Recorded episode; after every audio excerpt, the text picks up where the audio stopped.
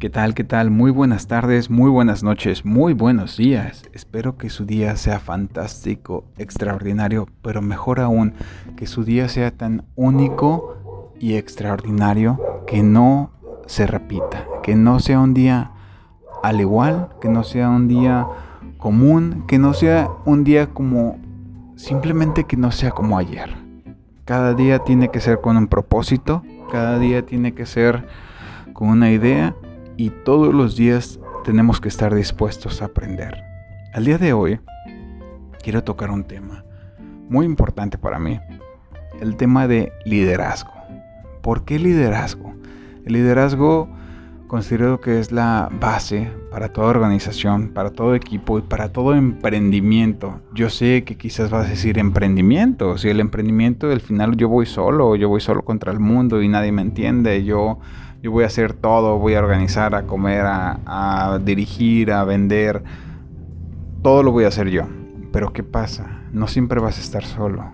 O no siempre estás solo. Siempre ocupas un equipo de trabajo. Y recuerda, crecemos más rápido con un equipo que siendo uno solo. Uno solo puede ser fantástico, puedes tener el talento, la destreza.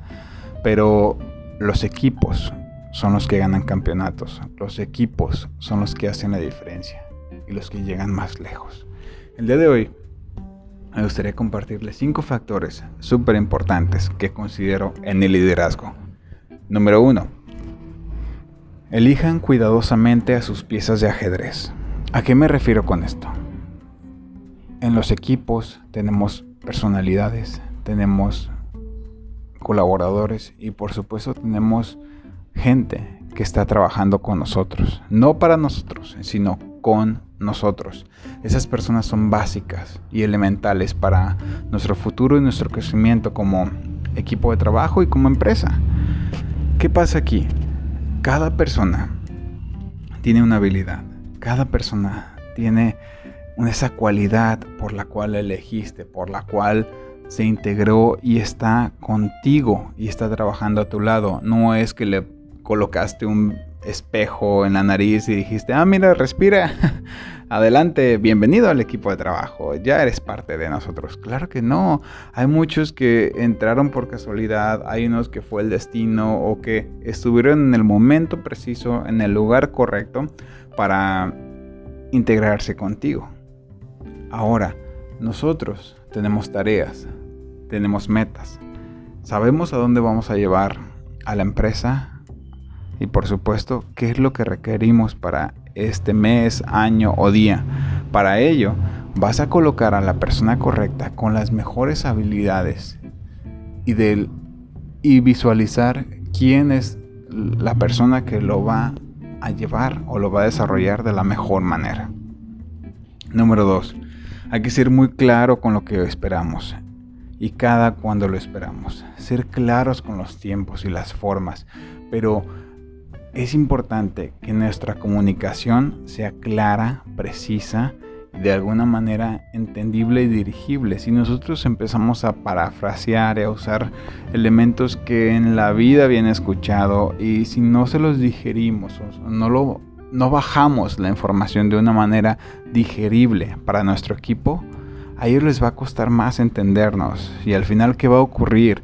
Tú les vas a dar una tarea, les vas a asignar este, tareas, trabajos, y después de las dos horas van a regresar y van a decir, oye, la verdad es que no te entendí. ¿Y qué pasó ahí? Ya perdiste tiempo. Recuerda que el tiempo es lo más importante que tenemos.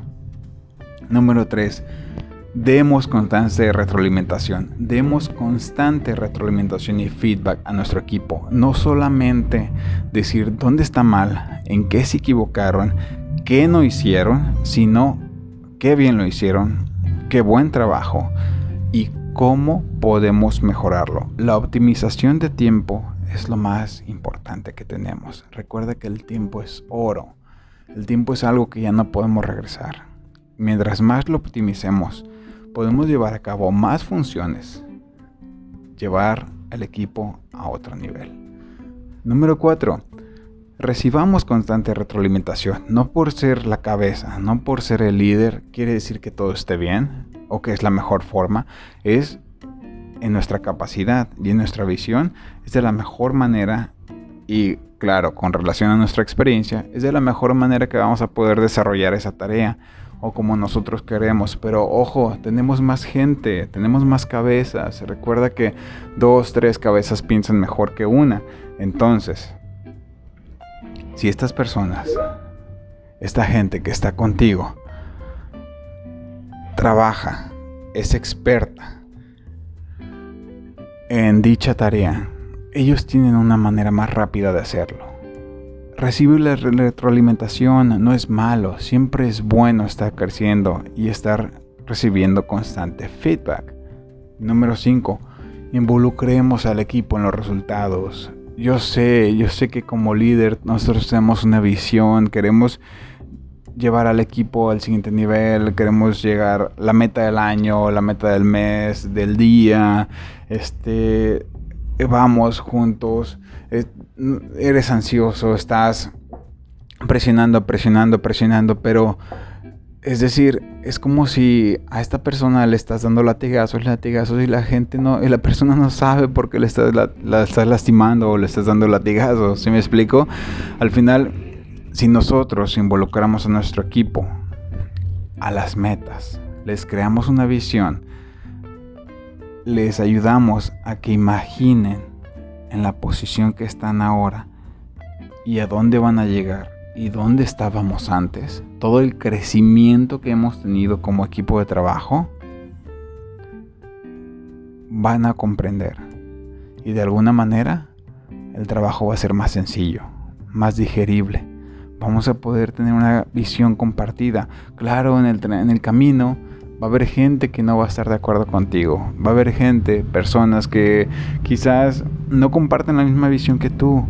Pero es el momento preciso para empezar a desechar, no quiero decirlo de esa manera tan fea, o ya no requerir de sus servicios. Y tener gente nueva, tener gente que sí quiera hacerlo, que sí quiera esa diferencia.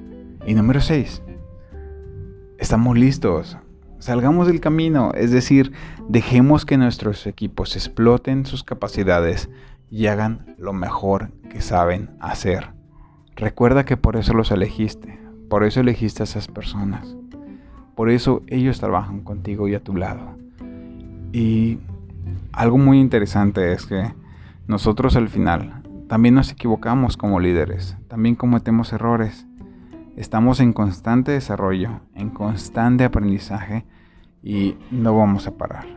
El día que uno diga que lo sabe todo, que ya no hay más por aprender, ese día estamos cavando nuestra propia tumba.